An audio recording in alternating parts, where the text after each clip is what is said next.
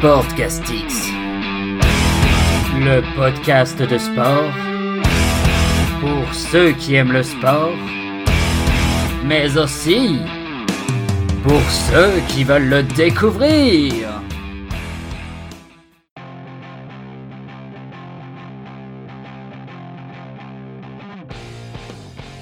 Bonjour à tous et bienvenue pour cette seconde partie de l'épisode 31 de Sportcastix. Je suis Arthur et je vous souhaite à tous un bon podcast. Au programme de cette seconde partie, donc euh, si vous avez écouté le podcast d'hier, vous vous doutez un petit peu de ce qu'il va avoir. Mais euh, pour les autres, eh bien écoutez, euh, on va parler tout d'abord de rugby et des deux finales de Coupe d'Europe. La première opposait le Leicester à Montpellier et la seconde opposait La Rochelle au Stade toulousain. Ensuite, je vais ouvrir un petit peu mon cœur, enfin plutôt gueuler un bon coup parce que ça fait du bien euh, sur euh, différentes choses qui ne m'ont pas plu la semaine dernière. On parlera notamment de Karim Benzema, on parlera de l'hymne des Bleus, on parlera du traitement de la Coupe de France, de la FIFA qui veut passer euh, une Coupe du Monde tous les 4 ans à une Coupe du Monde tous les 2 ans. Voilà, ça c'est sûr que ça va être houleux, on va dire. Et puis on terminera cette émission par le Guide TV. Voilà pour le podcast. Voilà pour cette seconde partie. Allez, bonne écoute à tous.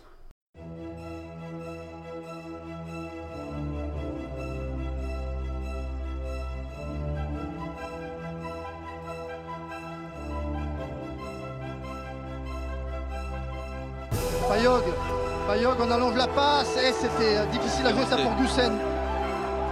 Payog même sens avec Lozovski, Lozovski pour Boutier, Boutier qui Oh, au fait. pied, Rattez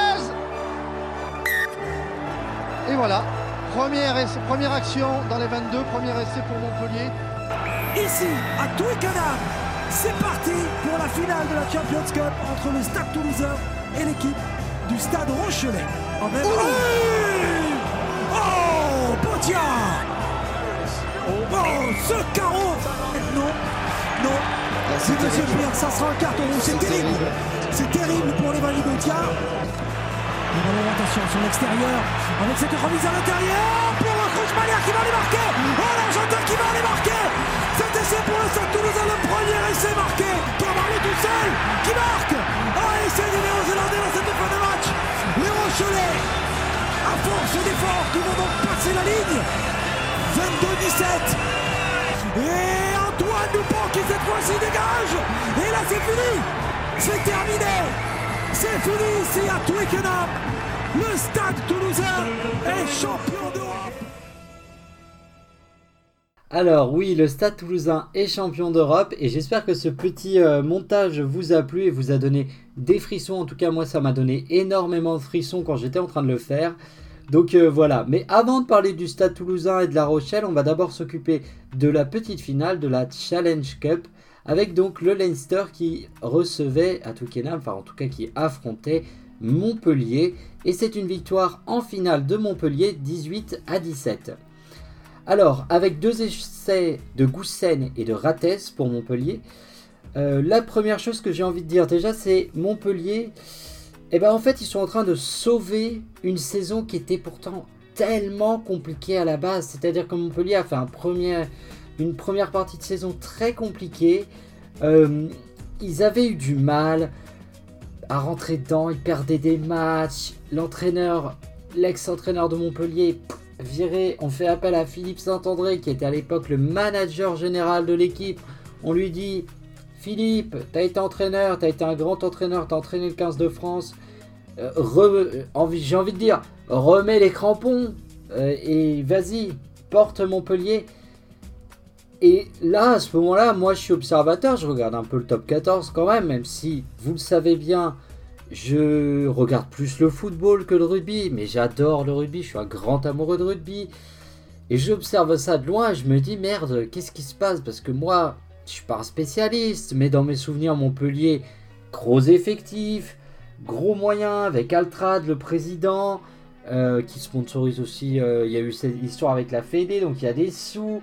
C'est une équipe qui joue régulièrement les phases finales. Je me dis, mais qu'est-ce qui se passe dans ce club? Il y a Arthur Vincent qui joue en équipe de France, il y a des grands joueurs. Il y a Guirado, il y a, Ratez, des joueurs que j'aime bien, qui sont des bons joueurs. Et je regarde ça et puis je fais c'est bizarre que Montpellier ait autant de mal. Et donc je vois Philippe Saint-André, Philippe Saint-André, grand entraîneur, mais il avait dit qu'il arrêtait, puis il était manager général, il passe entraîneur. Je me dis ça fait pas sérieux, ça fait pas sérieux. Je trouve ça bizarre. Et puis finalement, bah, Philippe Saint-André, euh, il a réussi à recréer un groupe, à reconstruire un groupe solide, peut-être un peu plus resserré que ce qu'il avait et a emmené ses mecs en finale d'une compétition internationale, donc de la finale de la Challenge Cup, qui est beaucoup moins prestigieuse, c'est l'équivalent en football. Alors, je fais une petite aparté, je fais des exemples avec le football, je suis désolé si vous adorez le rugby et si ça vous énerve, c'est pour, si vous voulez, je fais ça parce que le football étant plus c'est absolument pas péjoratif pour le rugby ce que je vais dire. J'adore le rugby, mais plus populaire et plus facile d'accès. Je pense que faire le parallèle avec le football, c'est pour, ça peut permettre à des gens justement qui sont peut-être fans de football ou qui connaissent moins le rugby, peut-être de s'intéresser à ce sport parce que moi je fais ça aussi pour que les gens se mettent un petit peu à revaloriser pour qu'on essaye un peu tous de revaloriser. Moi je suis là et je dis tout simplement le sport c'est bien. Le rugby, le foot, le handball, peu importe. La MotoGP, c'est bien le sport. Et c'est des belles valeurs, et justement, on en parlera dans le débat d'après. Voilà, c'était ma petite aparté. Du coup, j'ai fait une aparté, donc je ne sais plus ce que j'étais en train de dire. C'est embêtant. Donc, oui, la, Challenge Cup, si vous voulez, c'est l'équivalent de l'Europa League en football, donc c'est la petite Coupe d'Europe, donc c'est une compétition qui a de la valeur, et qui n'est pas non plus la compétition la plus prestigieuse.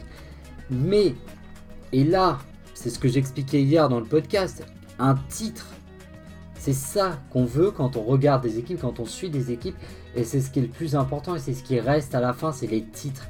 Et même si ce n'est pas les compétitions les plus prestigieuses, bien sûr tu gagnes la Challenge Cup, ça va pas être peut-être le plus grand titre de l'histoire de Montpellier, mais c'est un titre Montpellier qui avait déjà gagné une fois la Challenge Cup et ça reste inscrit sur la ligne finale du palmarès de ce club. À jamais et on se souvient des fois pas des finalistes, à part cas exceptionnel, mais en général on se souvient plutôt de ceux qui ont gagné. Et eh ben on se souviendra que Montpellier a gagné cette Challenge Cup. Et justement, dans une finale qui a été âpre, qui a été rude, qui a été engagée. Et, qui, est une équipe de Leicester qui a été très valeureuse, une équipe de Leicester qui est une grande équipe du rugby anglais. C'est quand même important de, de recontester 1, 2, 1, 2, je recommence. Recontextualiser. Voilà, j'ai réussi à le passer. Je pense que vous pouvez tous m'applaudir. Donc, c'est important de recontextualiser ce qu'est Leicester pour aussi donner aussi de la valeur à Montpellier parce que quand on regarde euh, le rugby de l'extérieur, on peut se dire c'est quoi cette équipe de Leicester? Ça, fait pas très ronflant, mais si, c'est une grande équipe et ils ont fait mal à Montpellier, notamment sur les ballons portés. Ça, on l'a vu tout au long de la, finale et ça a été dur pour Montpellier, mais malgré tout Montpellier a tenu et Montpellier euh, par des phases offensives, des belles phases offensives et des contres aussi, a pu reprendre, euh, le score et aussi finalement s'adjuger ce titre de champion d'Europe. Parce que c'est quand même un titre de champion d'Europe, c'est pas rien. Donc bravo à Philippe Saint-André, bravo à toute l'équipe de Montpellier, Montpellier Rennes. Pardon. Je suis très content pour Guillaume Guirado qui est un joueur qui a été capitaine de l'équipe de France et qui a été capitaine de l'équipe de France et qui a été capitaine à un moment où l'équipe de France allait mal et il a ramassé. D'ailleurs, ça me fait penser aussi que Philippe Saint-André euh, a pris cher aussi quand il était sélectionneur de l'équipe de France.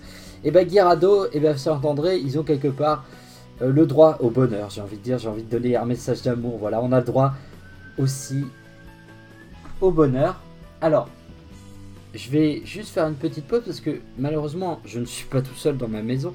Il y a quelqu'un qui siffle, donc je vais euh, régler ça deux petites minutes. Je coupe 30 euh, secondes. Non, non, non, attendez, je coupe pas. Vous savez ce que je fais? Je finis vite fait Montpellier, comme ça je coupe au moment où je passe Champions Cup Toulouse, La Rochelle, voilà.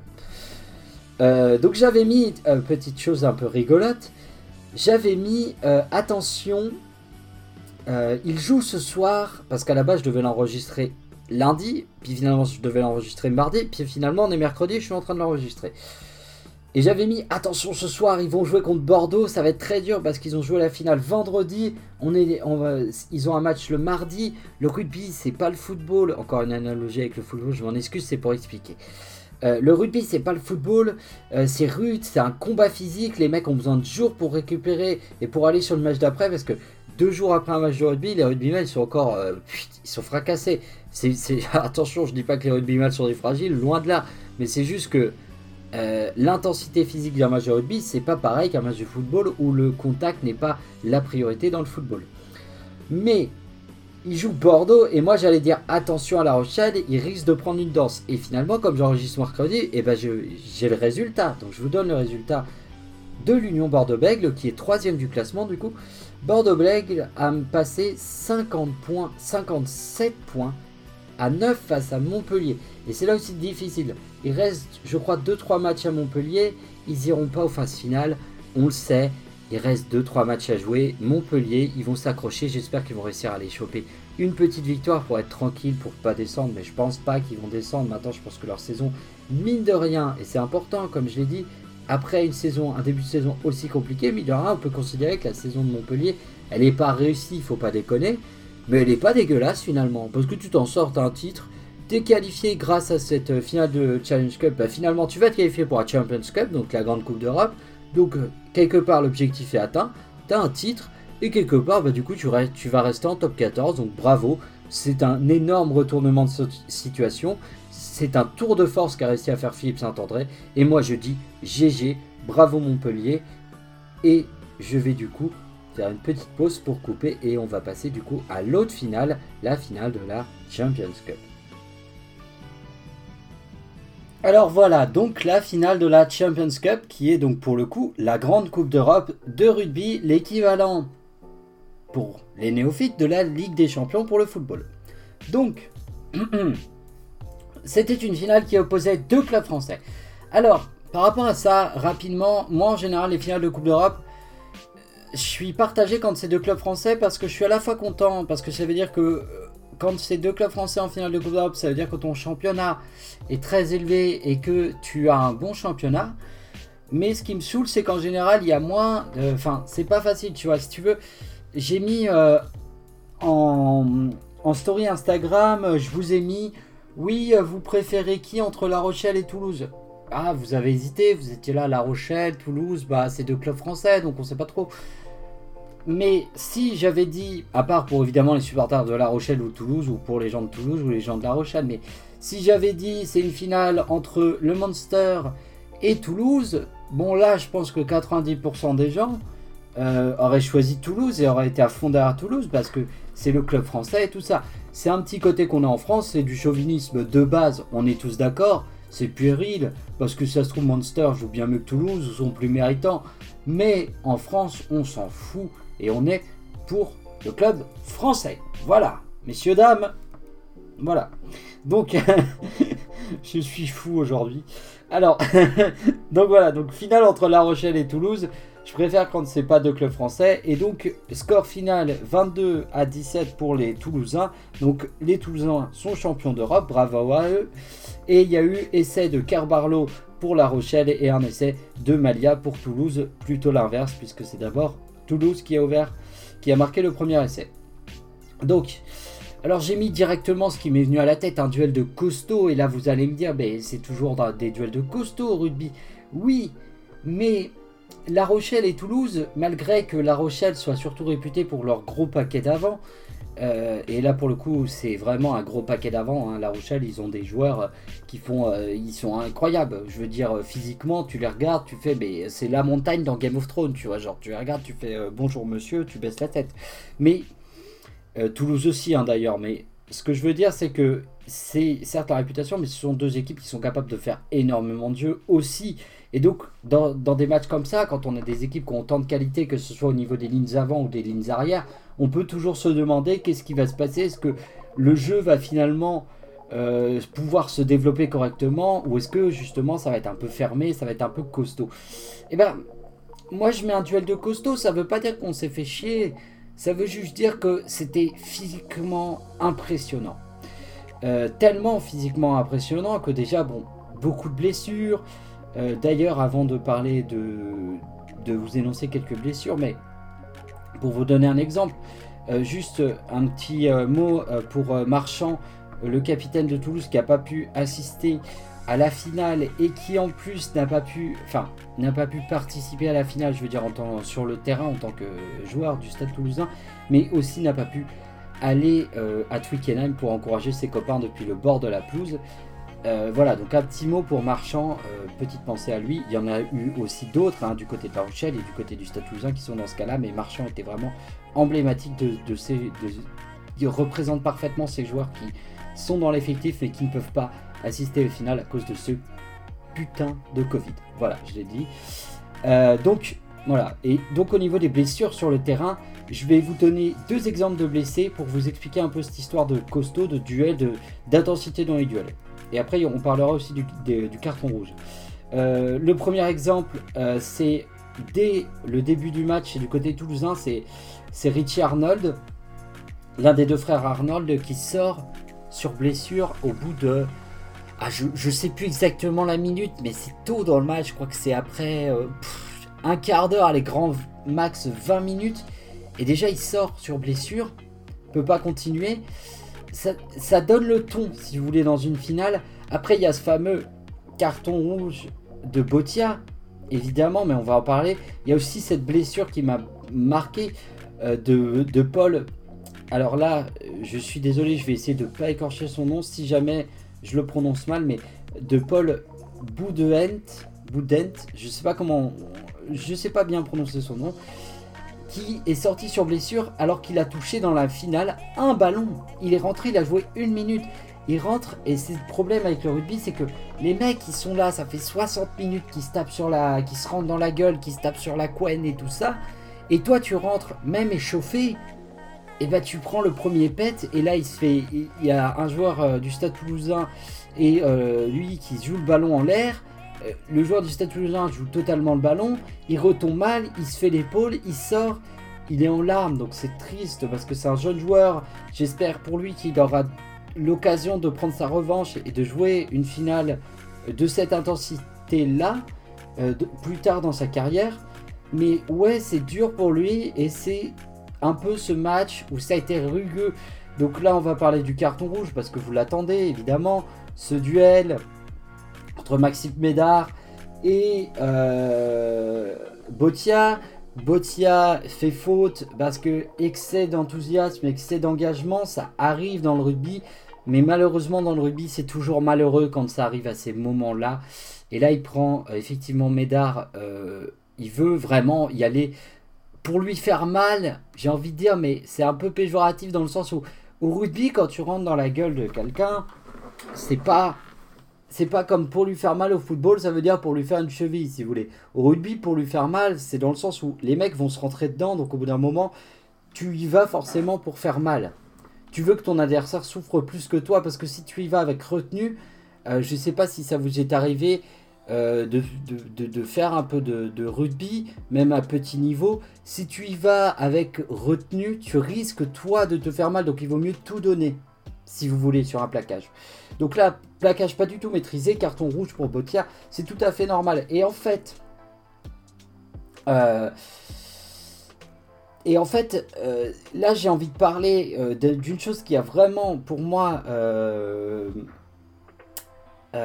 qui, qui, a vraiment pour moi fait basculer le match dans la, en faveur de Toulouse plutôt qu'en faveur de La Rochelle, excusez-moi, c'est l'expérience de la Coupe d'Europe et le fait d'arriver sur le terrain et de te dire nous, on a déjà dans notre histoire gagné une Coupe d'Europe il y avait certains joueurs qui avaient même déjà gagné la Coupe d'Europe qui étaient sur le terrain. Euh, d'ailleurs, je me demande si c'est pas le cas de Médard. Euh, voilà. Mais comme tu sais que tu en as déjà gagné une, bah quelque part tu sais que tu es capable de le faire. Que La Rochelle, ils en ont jamais gagné, donc quelque part, ils sont pas sûrs d'être capables et ils savent pas à l'heure actuelle, après cette défaite, s'ils pourront la gagner un jour.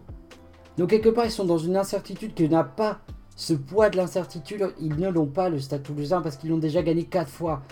Donc à la limite, s'ils ratent la finale, c'est chiant. Mais, bah, ils n'ont pas cette peur de ne pas y arriver parce qu'ils savent qu'ils peuvent le faire. Je sais pas comment vous expliquer ça. Et La Rochelle, ils ont été dans l'enthousiasme, dans le jeu, dans la manière de jouer, dans le plaquage, dans, tout ce qui compose le jeu du rugby du stade Rochelet. Ils ont été parfaits sur cette finale.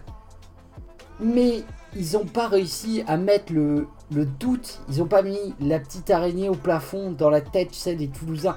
Ils n'ont pas réussi parce que Toulouse a, gagné dans le mental, à, rester serein, alors qu'ils ont pris des vagues rochelaises parce que, à un moment donné, à la 20e minute, tu viens me voir, tu me dis, Arthur, là, tu viens de voir 20 minutes du match, si tu as 100 balles à mettre, tu mets sur qui? Mais je les mets sur La Rochelle, parce que La Rochelle est en train de dominer euh, Toulouse, est en train de faire un jeu beaucoup plus euh, euh, chatoyant, est en train de les dominer physiquement, il leur casse la gueule en mêlée. Je me dis, La Rochelle, ils vont le faire. Sauf que Toulouse, eux, ils n'ont pas fait cette erreur. Ils se sont pas dit, waouh, on souffre, c'est mort. Non, non, ils se sont dit, tranquille, on calme le jeu, on souffre, on va souffrir, on le savait, on savait que face à cette équipe de La Rochelle, ça va être dur. On va attendre tranquillement notre heure. Alors il y a eu déjà cette expulsion de Botia, mais même à 14 contre 15, là on voit l'expulsion de Botia, on se dit oh là là là là, c'est dommage, la, finale va tourner vinaigre. Et eh ben non Parce que La Rochelle, ils sont sûrs de leur force, ils sont un collectif tellement fort que même à 14 contre 15 face au Stade Toulousain, ils sont là. Ils répondent présent et ils continuent à casser la gueule à Toulouse. Et Toulouse, ils attendent. Ils attendent jusqu'à cet essai euh, de, de Malia. Mais avant, il y avait eu un essai refusé pour euh, Colby. Et on sentait que ça pouvait craquer d'un côté comme de l'autre. En fin de match, La Rochelle, ils réussissent à mettre cet essai. Mais finalement, malheureusement, j'ai envie de dire qu'il ne changera pas. Et finalement, bah, La Rochelle qui court après ce titre. Et attention, j'ai peur que La Rochelle fasse une saison blanche parce que je vois en top 14 des équipes comme l'UBB, on en a parlé juste avant, Racing, Toulouse. Je pense pas que Toulouse va gagner le top 14, honnêtement, même si j'en faisais mon favori au début de l'année, parce que Racing et l'UBB reviennent tellement bien. Le Stade français aussi qui est là en embuscade, on ne sait pas trop, il joue très bien en ce moment. Bref. Et La Rochelle, après cette finale, est-ce que ça va pas rajouter du doute au doute, justement quand tu une équipe qui court après euh, des grands titres? Je sais pas. Je le souhaite pas, hein. je le souhaite pas parce que je trouve que La Rochelle produit l'un des plus beaux jeux. Et encore une fois, sur cette finale, ils m'ont vraiment impressionné. Et d'ailleurs, j'en profite pour remercier La Rochelle, le Stade Toulousain, le Leicester et Montpellier. Parce que si on a eu un aussi beau week-end de rugby, c'est aussi parce qu'ils ont été là et parce qu'ils ont pas refusé de jouer au rugby. Et c'est aussi pour une autre chose que je vais parler. Et j'en parlerai justement après dans le, le petit débat qui suit où je vais un peu, un peu gueuler, mais j'aime pas cette expression. Je vais donner mon avis, disons plutôt. Euh, euh, le, le, fait qu'il y ait des euh, le fait qu'il y ait des supporters, le fait qu'il y ait des spectateurs, parce qu'il y avait aussi des supporters, mais il y avait aussi des spectateurs. Bravo à tous euh, les expats qui vivent à Londres, qui ont pu assister et à l'ambiance que vous avez mis. Bravo aux Anglais, aux supporters anglais qui étaient là dans le stade de Twickenham, que ce soit face à Montpellier ou pour euh, La Rochelle-Toulouse, qui ont été là, qui ont été respectueux. Et franchement, bravo à vous parce que vous avez foutu une sacrée ambiance. Moi, ça m'a vraiment foutu énormément d'émotions, notamment sur euh, un essai du Leicester où là, le stade, on a senti qui vibrait. Et ça faisait tellement de mois qu'on n'avait plus vu ça le stade, tu as senti cette émotion, cette vibration. Et ça m'a foutu des frissons. Donc c'était vraiment un beau week-end de rugby. Voilà euh, pour le rugby. Voilà pour ce que j'avais envie de dire. Donc bravo aux joueurs de nous avoir offert ça. les phases finales du top 14 seront suivies. Je vous le dis. Regardez et on en parlera sur ce podcast parce que moi c'est l'un de mes moments de l'année préférés dans ma vie c'est les phases finales de top 14. Donc voilà pour le rugby. On va du coup pouvoir passer et tranquillement, je vais mettre un petit, vous savez comme je fais, un petit jingle et tout, à, euh, à cette rubrique qui est un où je vais euh, voilà, donner mon avis sur des choses qui ne m'ont pas plu lors de cette semaine passée.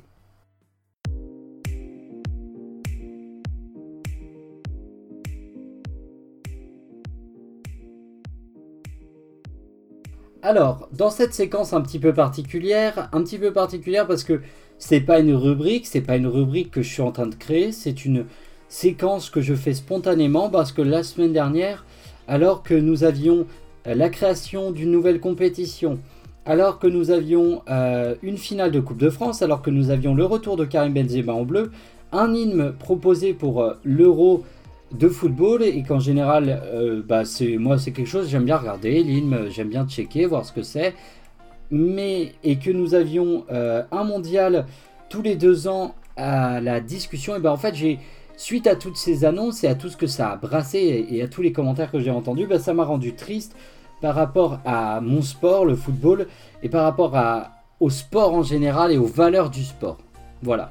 Et du coup, j'avais envie, assez spontanément, mais maintenant j'ai eu le temps de réfléchir à pas mal de choses,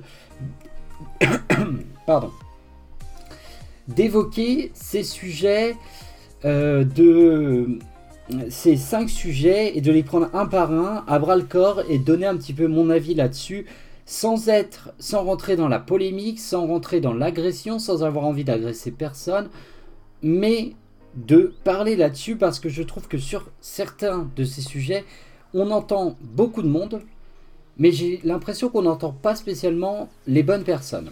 Je vais m'expliquer, vous allez voir. Donc on va commencer par la Ligue Conférence.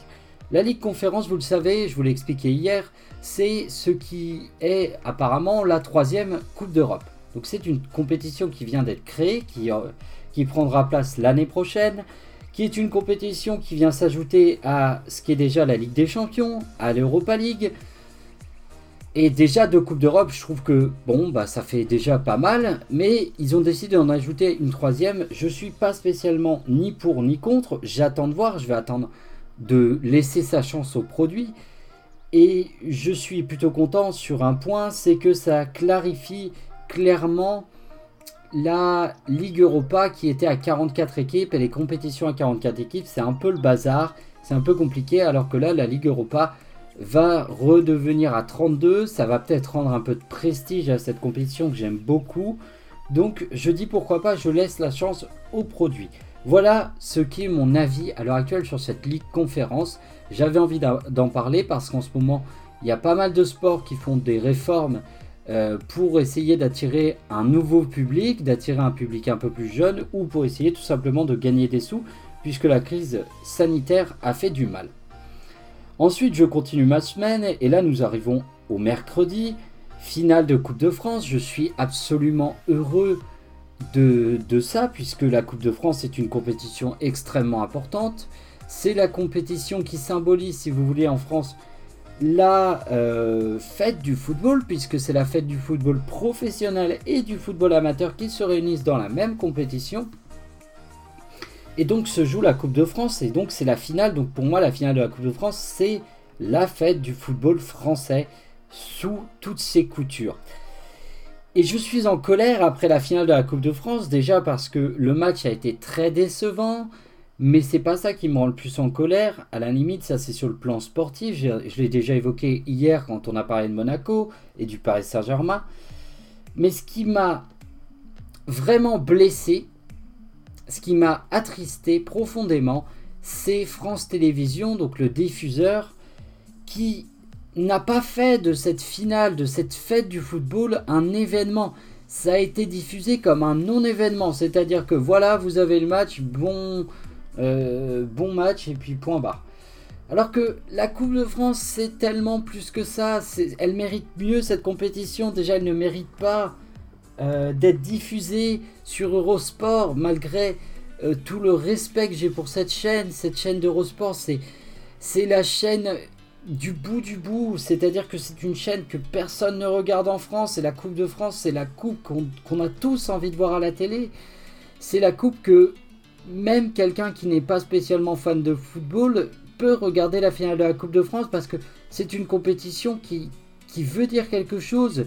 Et un mercredi soir, bon déjà c'est pas bien de la diffuser un mercredi soir, mais bon, on va dire qu'avec le Covid le calendrier est comme ça, mais un mercredi soir, les Français n'ont pas spécialement grand-chose de mieux à faire que de regarder la finale de la Coupe de France. Alors bien sûr, tu peux regarder un film, chacun est libre de regarder ce qu'il veut, mais ça peut être une proposition, ça peut être une réelle proposition si tu vends bien l'événement, si tu en parles, si tu fais en sorte que ce soit un événement important. Et la Coupe de France doit être un événement important dans le calendrier sportif des Français. Donc c'est pour ça que ça m'a fait mal au cœur.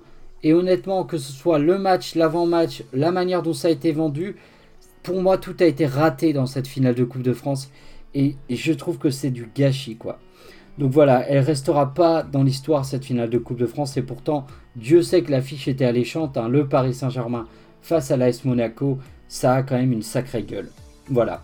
Troisième chose dont j'avais envie de parler, et là c'est l'arrivée de Karim Benzema. Alors je ne vais pas rentrer dans les considérations politiques, contrairement, et là je vais essayer de prendre un petit peu le contre-pied de tout ce qu'on a pu entendre, et je vais me mettre à la place, en fait je vais juste vous donner mon avis, pas en tant qu'Arthur Jaffrelot, citoyen de la France qui a ses opinions politiques, mais en tant qu'Arthur Jaffrelot, euh, fan, amoureux et passionné de football, et qui a tout simplement envie de kiffer euh, l'équipe de France et qui kiffe le football et qui regarde les matchs de l'équipe de France, qui regarde les matchs euh, de Karim Benzema en Ligue des Champions, qui, connaît le football et qui euh, voilà qui regarde le football tout simplement. Et là, là où déjà il y a un truc qui me qui me chiffonne, c'est ce fameux adage de dire oui l'équipe de France elle appartient à tout le monde. Alors c'est une belle phrase, magnifique, et ça symbolise beaucoup de choses, mais au-delà de la belle phrase, je tiens quand même à dire, bah oui, elle appartient à tout le monde, l'équipe de France, si vous voulez, mais merde quoi, les fans de football, les gens qui aiment le foot, les gens qui participent à faire vivre les clubs, qui sont bénévoles, euh, les gens qui, qui, sont là, qui foutent l'ambiance dans les stades, oui, bah, elle appartient aussi à eux. J'ai presque envie de dire, l'équipe de France, elle appartient surtout à ces gens-là. Avant les autres euh, citoyens qui regardent l'équipe de France de temps en temps, qui voilà. Et malheureusement, ces gens-là, sur le retour de Karim Benzema, on les a pas entendus. Et moi, ce que j'avais envie de dire sur le retour de Karim Benzema en équipe de France, au-delà des, considérations euh, politiques qui sont ce qu'elles sont, c'est avant tout du football déjà, donc on se calme. Et la majeure partie des gens qui suivent le football, bah, je suis désolé de le dire, mais ils sont contents de l'arrivée de Karim Benzema en équipe de France. Pas pour des considérations politiques ou quoi que ce soit, mais parce que l'équipe de France actuellement, offensivement, elle est décevante. Et on espère, en tant qu'amoureux du jeu, en tant qu'amoureux du football, que l'arrivée de ce grand footballeur à la pointe de notre équipe de France va redynamiser l'équipe de France à un moment où elle en a besoin. Voilà, c'est tout ce que j'avais envie de dire. Et au-delà de toutes les considérations euh, politiques, de tout ça, non, d'abord, avant les considérations politiques, s'il vous plaît, messieurs, dames, le sport, les amoureux de sport, les valeurs du sport. La seule crainte et la seule réserve qu'on puisse mettre, et que je trouve amplement légitime, c'est de savoir, parce qu'évidemment il y a eu des soucis extrasportifs, on sait que Olivier Giroud et Karim Benzema, ce n'est pas le grand amour entre ces deux joueurs, et est-ce que ça va pas mettre, euh, on va dire, est-ce que ça va pas créer des clans? Est-ce que ça va pas mettre une mauvaise ambiance dans l'équipe? Est-ce que ça va pas du coup affecter les résultats sportifs de l'équipe? Peut-être, moi personnellement, je fais confiance à Didier Deschamps pour maintenir son groupe. Je fais confiance à Olivier Giroud et à Karim Benzema pour être suffisamment professionnels pour mettre leurs différents de côté et pour aller gagner l'euro pour le bien commun de l'équipe. Voilà. Donc ça c'était mon premier avis. Après sur tout ce que j'ai entendu euh, autour de la sélection de Karim Benzema, je voilà, j'ai mon avis là-dessus mais je le garde pour moi personnellement, euh, voilà. Mais n'oubliez pas que Karim Benzema est un joueur de football. N'oubliez pas que Karim Benzema est un joueur de football français qui joue pour l'équipe de France et donc il est sélectionnable parce que c'est sa nationalité qui le permet. Voilà, ça je tiens quand même à le rappeler, Karim Benzema est un joueur français, donc il, est éligible à la sélection. Voilà pour Karim Benzema. Ensuite, au sujet de l'hymne de l'euro. Alors l'hymne de l'euro, il y a plusieurs euh, problèmes euh, qui ont été soulevés. Je suis allé le voir et je suis allé lire les commentaires qui m'ont euh, sont ce qu'ils sont. Il y en a des biens, il y en a des moins bien, il y en a des voilà. Chacun est libre de donner son avis. Un petit euh, mot euh, rapide sur les commentaires. sachez que euh, il y a beaucoup de gens qui commentent et on a tendance euh, à commenter quand on n'est pas content. Moi, je fais l'effort depuis quelques années de commenter aussi quand je suis content et de dire à quel point je suis content. par exemple, bah, comme tout le monde, des gens de ma génération, on suit des youtubeurs et moi, je fais l'effort de commenter aussi quand je suis content parce que c'est vrai que des fois, bah, quand tu fais une vidéo que tu as une majorité silencieuse qui se tait parce qu'ils sont contents donc ils pensent qu'ils n'ont rien à dire, non. Si vous êtes content, dites-le. Au contraire, c'est très bien. Même si c'est juste, ouais, super vidéo, et eh ben c'est pas mal déjà. Parce que derrière, il y aura beaucoup de gens qui vont commenter parce qu'ils sont pas contents. Et du coup, bah, la personne qui, fait l'effort, qui se, qui, qui, se met en danger quelque part en, créant du contenu, bah, va être un peu démoralisée. Et si vous aimez ce que fait la personne, c'est un petit peu dommage. Voilà. Euh, donc je sais plus ce que je voulais dire. Donc en dessous de, de, cette vidéo, il y avait des commentaires. Et alors, l'hymne de l'euro, l'hymne pour les bleus, moi ce qui me gêne, c'est pas tant le fait que ce soit fait par un rappeur, c'est le fait que. Alors, pourquoi Il faut se demander pourquoi la Fédération française fait appel à Youssoufa pour. Euh, pour faire l'hymne de l'euro. Bah en fait tout simplement parce que je pense que la Fédération française, le but premier, euh, c'est pas spécialement de faire du rap parce qu'ils adorent le rap à la Fédération française, c'est pas ça. C'est que ce sont des messieurs qui gèrent le football français et qui pensent que pour amener des jeunes euh, à aimer l'équipe de France, il faut leur proposer ce qu'ils aiment. Sauf que ce sont des vieux messieurs qui proposent quelque chose en pensant que ça va faire plaisir aux jeunes, mais ce ne sont pas des jeunes qui amènent la proposition sur la table, si vous voulez ce sont des messieurs qui se mettent à la place des jeunes et qui essayent de faire un truc pour faire vendre aux jeunes. Donc ils se disent on va faire un rap parce que les jeunes aiment, le rap. Déjà, je tiens à rappeler que tous les jeunes n'aiment pas le rap. Moi personnellement, je ne déteste pas. Ce n'est pas mon style de musique, je préfère le rock, je préfère le métal. Après, pour ce qui est des commentaires sur la qualité des paroles de l'hymne de l'euro en disant c'est quoi ces paroles? Les gars, c'est un hymne de foot, les, les paroles d'un hymne de foot, c'est jamais, euh, c'est jamais, euh, enfin tu vois, c'est pas, c'est pas de la grande poésie quoi, ça a jamais été de la poésie. Le but d'un hymne de, foot, c'est pas ça, c'est donner envie aux gens de chanter, de venir au stade, de, de passer un bon moment ensemble autour du football, de réunir, de rassembler. Et c'est là où cet hymne me pose problème, avant toute chose, et encore une fois, je ne rentre pas dans les considérations et les idéaux politiques parce que ça, bon voilà, je suis pas là pour ça. Mais moi, je peux vous dire très sincèrement que cet hymne de foot, il est raté parce que il ne te donne pas envie d'aller au stade, il est triste et à un moment donné où tu sors de deux ans de Covid, où tu as pris cher, où tu es dans de la morosité, où tu as un euro de football qui arrive, et l'Euro de football représente l'amitié en Europe entre les peuples, représente le fait de sortir, de rencontrer des gens, des étrangers, mais aussi des Français, de se retrouver et de se réunir derrière une équipe.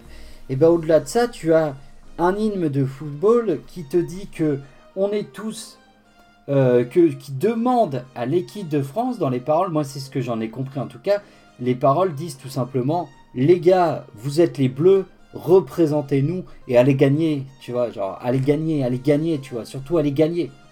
Mais pour moi, c'est pas pas mes valeurs par rapport à l'euro. Les valeurs de l'euro, oui, je suis content si l'équipe de France gagne, les valeurs de la Coupe du Monde, mais c'est pas ça. On s'en fout de quelle équipe gagne la Coupe d'Europe ou la Coupe du Monde. Ça, c'est des considérations sportives, mais la Coupe du Monde et la Coupe d'Europe, c'est plus que ça. C'est se réunir, c'est partager des émotions, c'est vivre, c'est se rassembler autour d'un événement, c'est prendre le temps de se faire rencontrer des personnes qui n'ont peut-être rien à voir à la base. Et c'est ça les valeurs de, de la Coupe d'Europe et de la Coupe du Monde et c'est ce qui est important. Donc au lieu de nous faire un hymne sur le fait qu'il faut qu'on gagne parce qu'on est fier d'être français et tout ça, non. Moi je m'en fous d'être fier d'être français. Enfin je suis fier d'être français mais c'est pas ça. Mais ce que je veux dire c'est que ce qui m'importe avec la Coupe d'Europe, c'est pas tant que l'équipe de France gagne, c'est qu'on vive un bon moment, qu'on passe des bons moments ensemble. Moi, je sais que dans mon village, c'est comme ça qu'on fait, mais on se réunit dans la salle des fêtes, on met sur un grand écran le match, on fait un buffet canadien, tout le monde arrive avec ses, assiettes, ses, son taboulet, son machin, son pack de bière, on partage un bon moment, on se réunit avec les voisins, les gens qu'on ne côtoie pas dans le village forcément, mais on est là, on est tous ensemble, on est tous derrière l'équipe de France, et on regarde avec plaisir l'équipe de France jouer contre la Belgique, et on parle de la Belgique, ça nous donne l'occasion de parler de ce pays, ça nous donne l'occasion de parler de l'Italie, ça nous donne l'occasion... Et, dans, dans mon village, bah, il y a des gens qui sont euh, français de toutes origines, qui sont franco-italiens, qui sont franco... Et euh, bah oui, bah, un franco-italien, si on joue contre l'Italie, il va se faire un peu chambrer, tout ça, parce qu'il va avoir un peu le cœur euh, partagé entre l'Italie et la France, forcément. Mais après, bon, c'est comme ça, mais c'est surtout l'occasion, l'euro, de se regrouper et d'être tous ensemble. Et le dernier point qui m'a vraiment mis un coup au moral et qui m'a vraiment... voilà, j'ai été énervé tout le week-end et je suis content de faire ça mercredi parce que j'ai eu le temps de redescendre et de réfléchir vraiment à ce que je voudrais dire. Sinon, j'aurais, je serais parti dans l'agressivité, dans, voilà, dans des choses que j'aime pas. Moi, je suis pas là, je suis pas là pour ce podcast pour être agressif envers les gens. Non, c'est pas, c'est pas mon délire. Moi, je veux donner envie aux gens d'aimer le sport, de casser les a priori, de venir, de donner envie aux parents de mettre leurs gamins au rugby, au foot, de donner envie aux gens d'aller accompagner les clubs, d'être là. Et là, il y a cette dernière annonce aussi. Attends, je finis ma phrase parce que je me rends compte que je ne l'ai pas fini. Je suis parti dans une phrase, je ne l'ai pas fini. Excusez-moi, je me calme. Donc voilà, c'est pour ça aussi que je fais ce podcast, pour transmettre les valeurs du sport qui sont le vivre ensemble, le dépassement de soi, qui sont des valeurs communes à tous les sports et qui sont aussi euh, par les Jeux Olympiques, par la Coupe du Monde, qui même s'ils se doivent être le plus apolitique, enfin en théorie, bah, c'est aussi euh, l'occasion de se retrouver, l'occasion de, d'être solidaire, l'occasion de découvrir d'autres cultures, de découvrir d'autres personnes. Voilà, c'est ça les valeurs du sport. Et là, il y a donc cette cinquième annonce, et c'est pour ça aussi que je fais ce podcast, euh, sur le mondial et la FIFA qui propose, qui est en train de réfléchir à mettre la Coupe du Monde tous les deux ans. Et moi, ça me pose un problème. Parce qu'actuellement, dans le calendrier international, le calendrier est déjà très chargé. Entre les matchs de Ligue des Champions, les matchs du Championnat de France, les matchs de Coupe, les matchs internationaux, pour les internationaux, c'est déjà extrêmement chargé leur calendrier et ils jouent 60, euh, euh, entre 60 et 80 matchs par an. C'est déjà beaucoup pour un footballeur. Et je pense que pour certains même c'est trop. Et, comme je vous dis, bah, plus il plus y a de football à la télé, moins plus on s'éparpille, moins on sait ce qui a de la valeur. Et, la Coupe du Monde, bah, c'est le truc qui a le... Attendez, je bouge avec ma chaise. Euh, donc la Coupe du Monde, c'est la compétition qui a le plus de valeur au monde. C'est comme dit plutôt la poule aux œufs d'or, dans le sens où ça rapporte de l'argent énormément à la FIFA. La FIFA qui euh, j'avais sorti des chiffres, je ne sais pas si je vais les retrouver, mais euh, voilà. La FIFA qui, en 2013, avait 72 millions d'euros net dans les caisses, en bénéfice net. C'est pas ce qu'ils gagnent par an, c'était plus aux alentours d'un milliard 386 millions d'euros. Ça, c'est ce que, en 2013, euh, la FIFA a brassé comme argent, si vous voulez, en gains et 72 millions, c'est ce qui se sont mis dans la poche. C'est-à-dire que ça n'a pas été redistribué, c'est juste ce qui est rentré dans les sous de la FIFA. Donc je pense que la FIFA a assez d'argent pour laisser la Coupe du Monde tous les 4 ans et pour pas surcharger encore plus le calendrier que ce qu'il est déjà. C'est comme si vous voulez, quand la FIFA décide d'ouvrir la Coupe du Monde à un plus grand nombre de pays, alors on peut se dire oui c'est bien, mais non c'est pas bien parce que pour moi ça dévalorise ce qu'est la Coupe du Monde si le Sénégal se qualifie pour la Coupe du Monde, c'est que le Sénégal a une génération exceptionnelle et que ils ont bien travaillé dans leur fédération et qu'ils méritent d'aller à la Coupe du Monde. La Coupe du Monde, c'est pas la coupe à Toto, c'est pas la coupe à Jacques Martin, c'est la coupe où quand tu y vas, c'est que tu es un grand pays de football et ça se mérite une place en Coupe du Monde et tu mets pas t'invites pas n'importe qui à venir à la Coupe du Monde. La Coupe du Monde, ça doit être ce qui se fait de mieux sportivement dans le monde au niveau du football.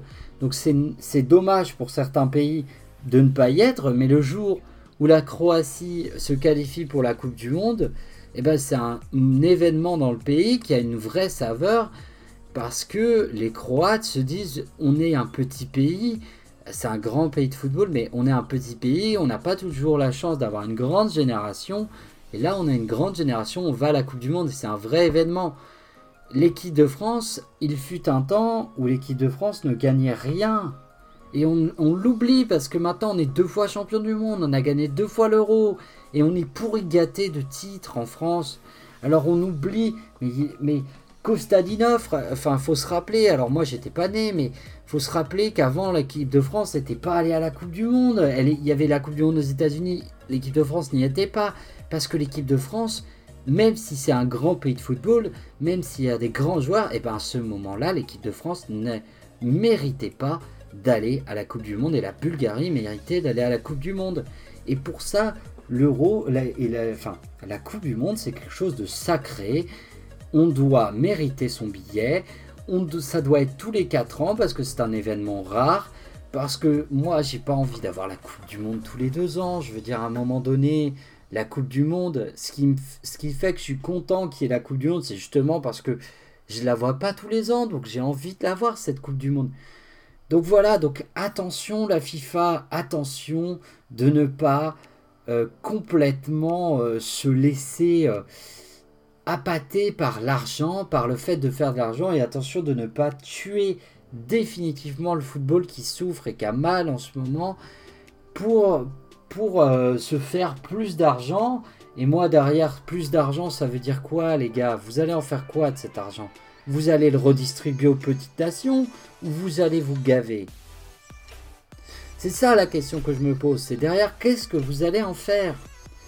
Est-ce que vous allez profiter de cet argent pour développer le football en Afrique, en Asie, en Amérique du Nord, en Amérique du Sud, améliorer par le biais de votre organisation, et là je reprends mes fiches, mais qui comporte 221 pays membres plus 11 affiliés, c'est plus que l'ONU. Hein.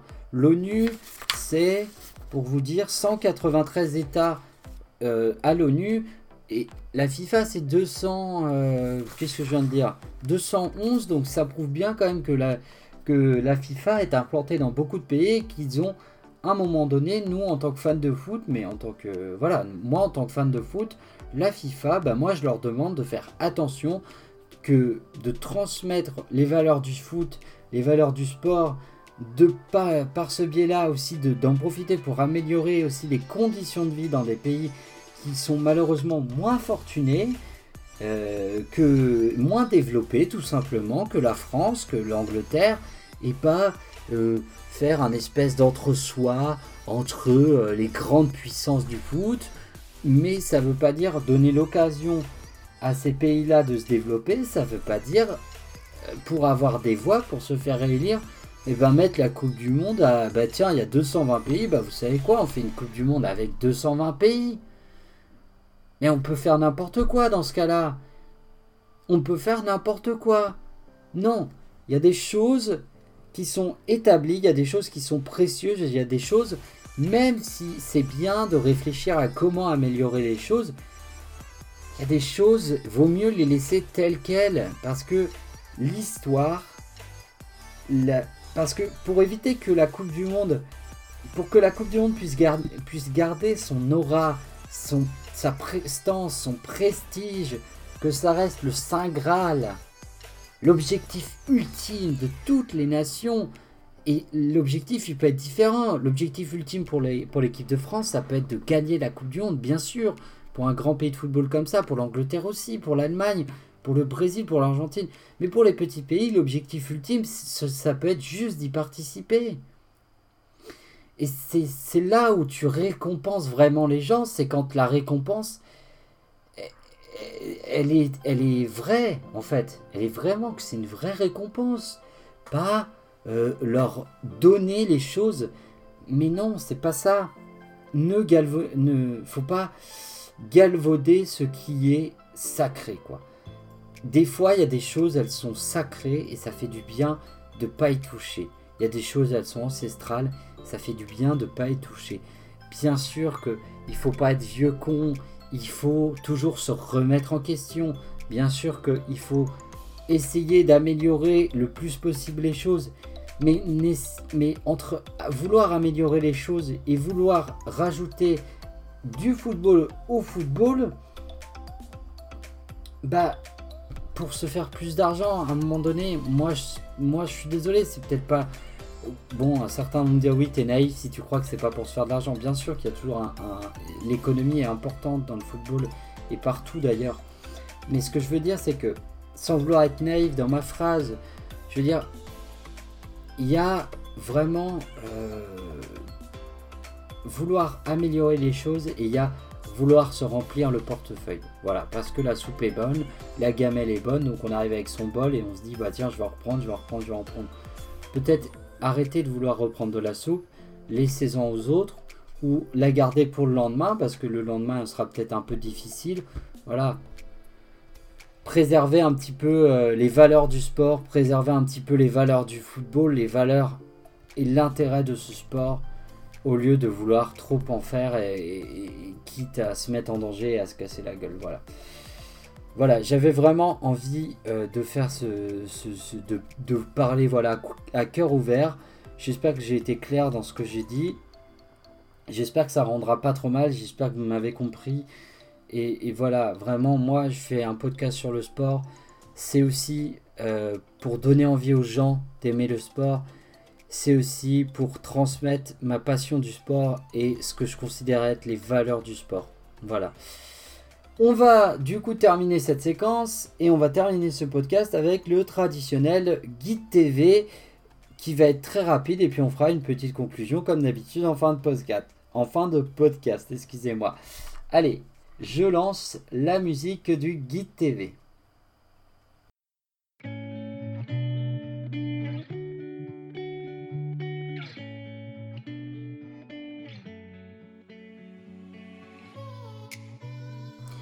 Alors, euh, le guide TV de la semaine, donc euh, évidemment pour ceux qui découvrent le podcast, le guide TV c'est bien entendu euh, bah, moi qui vous donne tout simplement des événements sportifs qui arrivent dans la semaine ou dans le week-end.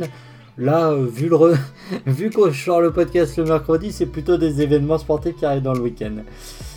donc voilà, donc aujourd'hui j'ai deux événements, on va dire entre guillemets, à vous proposer. deux finales, non pardon, finale, une finale, euh, une finale euh, européenne très importante. C'est tout simplement, euh, tout d'abord, bah, la finale de la Ligue des Champions entre Manchester City et Chelsea, finale 100% anglaise, 100% british, entre deux grandes équipes du football européen. C'est à 21h et ça sera sur RMC Sport, mais aussi sur RMC Story. Donc ça doit être la 24 ou la 25, je ne sais jamais, ou peut-être la 23. Mais en tout cas, ce sera disponible gratuitement sur euh, vos box TV. Donc euh, n'hésitez pas si vous avez euh, l'occasion, si vous avez rien de prévu samedi soir, ça va être une belle fête, je pense. Ensuite, eh bien, le même jour à 15h, il y a une demi-finale entre. Alors, je m'excuse si je prononce mal, mais Gior, qui reçoit à 15h15 Brest. J'en ai parlé euh, bah, j'en profite aussi pour vous dire, pour euh, féliciter les Brestoises qui sont champions, euh, championnes de France. On parle de handball féminin. Et donc voilà, et j'en profite vu que j'ai pas grand chose de plus à vous souligner pour vous dire que il y a certes la Ligue 1 est terminée, mais il y a encore le top 14, la Jeep Elite et le handball. donc il y a encore deux belles choses, sans oublier évidemment le MotoGP, la Formule 1 et les autres sports évidemment qui continuent. On va se diriger tout doucement vers la fin de la saison. Euh, donc moi je pense que je vais, prendre je vais faire un petit break, je vais prendre un petit peu de vacances parce que euh, j'ai bouffé pas mal de sport cette année. Je pense que j'ai dû regarder 300 matchs dans l'année.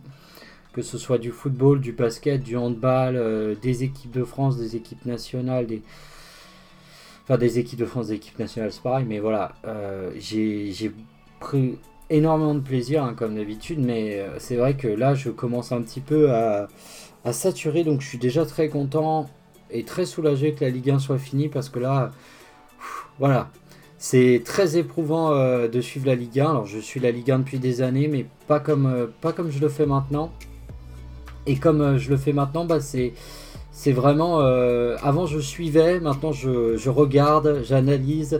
C'est beaucoup beaucoup de boulot. C'est toujours un plaisir pour moi qui suis passionné de sport, mais voilà.